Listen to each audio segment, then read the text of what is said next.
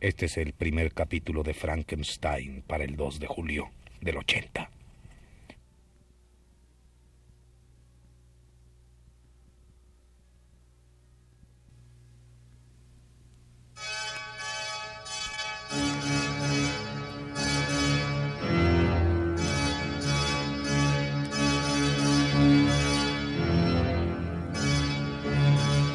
Frankenstein de Mary Shelley.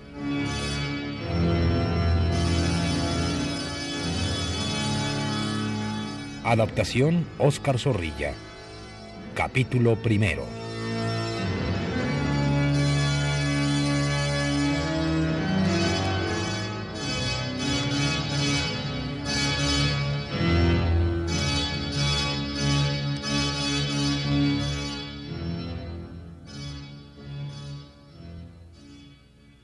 Uno tras otro, todos los seres de la creación van encontrando compañera. Cada bestia encuentra con quién aparejarse. Solo yo tengo prohibido este sentimiento natural.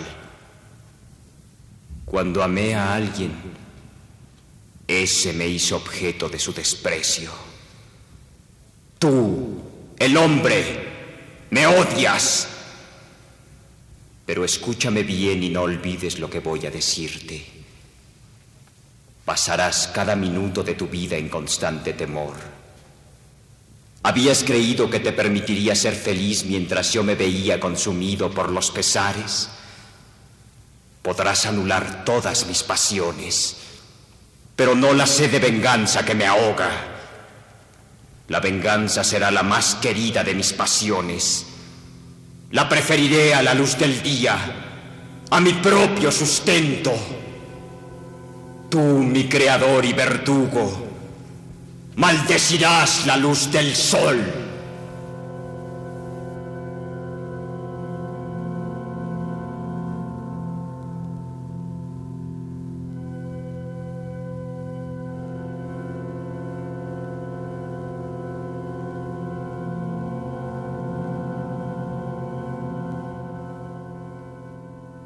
El acontecimiento en que se basa este relato es un hecho que ha sido considerado por el doctor Darwin y por algunos científicos alemanes como perteneciente al dominio de lo verosímil. Ahora bien, ni remotamente deseo que se pueda llegar a creer que me adhiero de algún modo a tal hipótesis. Como por otra parte, tampoco pienso que al narrar este hecho me esté limitando a recrear una sucesión de horrores. Me he esforzado en conservar la verdad elemental de la naturaleza humana aun cuando no he tenido ningún escrúpulo dentro de las posibles combinaciones que dicha verdad admite. Por lo demás, no me es posible dejar de lamentar el hecho de que esta narración transcurra entre la sociedad humana.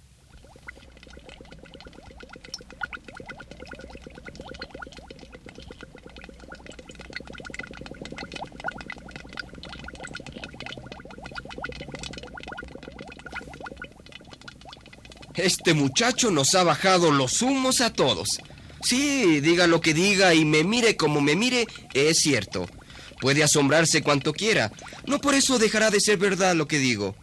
Un mequetrefe, que hace apenas unos años creía en Cornelio Agripa y en Paracelso como en las sagradas escrituras, se coloca a la cabeza de toda la universidad de la noche a la mañana. No lo molestes, Krempe. El joven Frankenstein es muy modesto, lo cual es una virtud excelente. Los jóvenes no deberían tener demasiada confianza en sí mismos. A pesar de sus numerosas investigaciones y descubrimientos, y no obstante sus cálculos exactos y las mejoras que ha introducido en nuestra instrumentación científica, sigue siendo tímido. Ah, exageráis demasiado, maestros. Si bien las ciencias naturales me han dejado entrever algunos de sus secretos, todavía el verdadero conocimiento, aquel que haría del hombre dueño de la inmortalidad y de la verdadera grandeza del espíritu, estamos ciertamente muy lejos de alcanzarlo.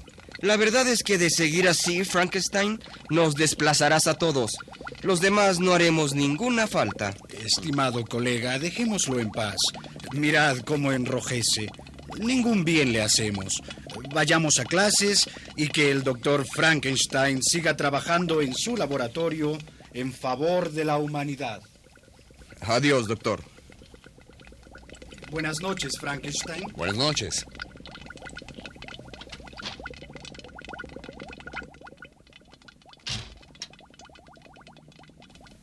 Ah, si supieran.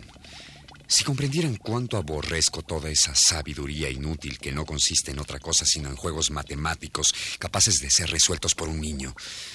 La naturaleza, en su estructura más íntima, es tan misteriosa. Podemos disecar, parcializar, ponerle nombres a todo, pero no podemos hablar de las causas originales que no son totalmente desconocidas. Hay tantas murallas. El dominio de los espíritus y de los demonios, eso sí es algo que me gustaría ardientemente conseguir. La química y la física, en cambio, son por sí mismas detestables.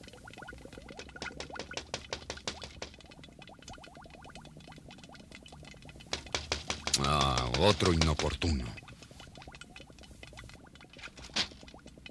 Clerval, ¿qué haces por aquí? Te creía en Ginebra. Hazme pasar, Víctor, y ofréceme un asiento. El viaje por diligencia ha sido una verdadera calamidad. ¿Pero te ocurre algo? Es tan inaudito que un viejo amigo te quiera saludar o te interrumpo. No, no, no, no es nada. Pasa. Únicamente permite que cierre la entrada al laboratorio. Se trata de un experimento delicado. Toma asiento por ahí. Encontrarás todo esto un poco desordenado. Evidentemente te has vuelto una seta. Pero me permitirás un pequeño regaño.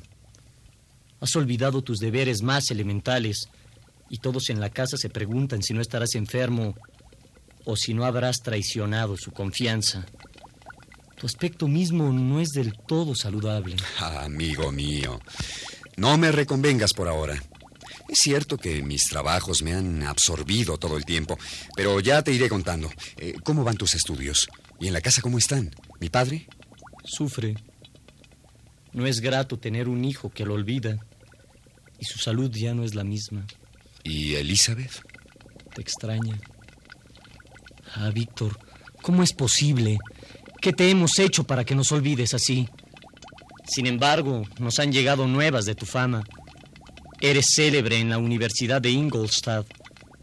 Quizás es eso lo que te ha cambiado. ¿Cómo te atreves? ¿Cómo te atreves tú, Víctor? Somos nosotros los que hemos sido prácticamente olvidados por quien debería ser nuestro apoyo. ¿Qué locura es esta? ¿Y qué clase de ciencia es la que persigues que ni siquiera te importa el cariño filial? Tengo para ti una carta de Elizabeth. La leerás si tienes tiempo. Y por ahora me permitirás que me retire. No deseo seguir interrumpiendo tus caros experimentos.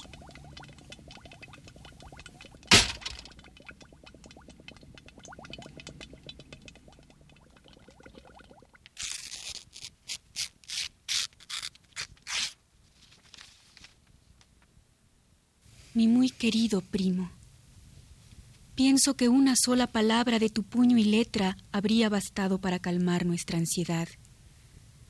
Durante días y días he esperado esas cartas tuyas que nos tranquilizaran, y solamente mis fervientes súplicas han impedido que tu padre emprendiera un viaje penoso para él hasta Ingolstadt. Vuelve con nosotros. Aquí encontrarás un hogar y unos seres que siempre te han amado tiernamente. Desde que tú nos dejaste, no se han producido demasiados cambios, excepto en el crecimiento de tus hermanos. El lago continúa siendo azul y las montañas siguen luciendo sus crestas nevadas, como siempre.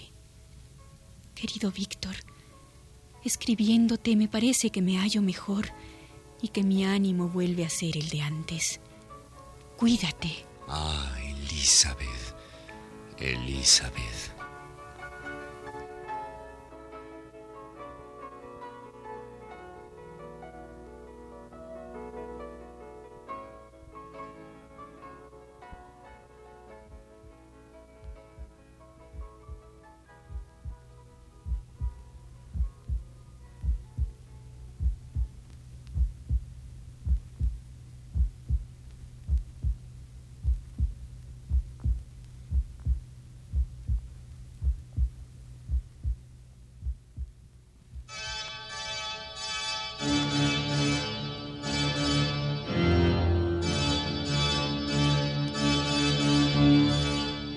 Frankenstein, de Mary Shelley.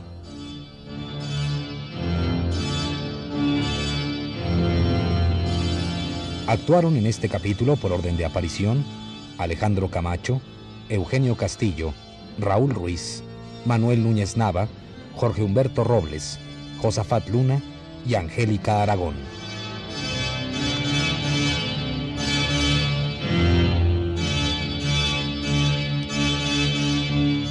Grabación y montaje Manuel Garro. Dirección técnica Juan Carlos Tejera.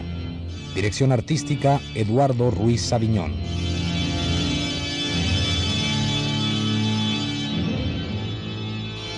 Una producción de Radio UNAM.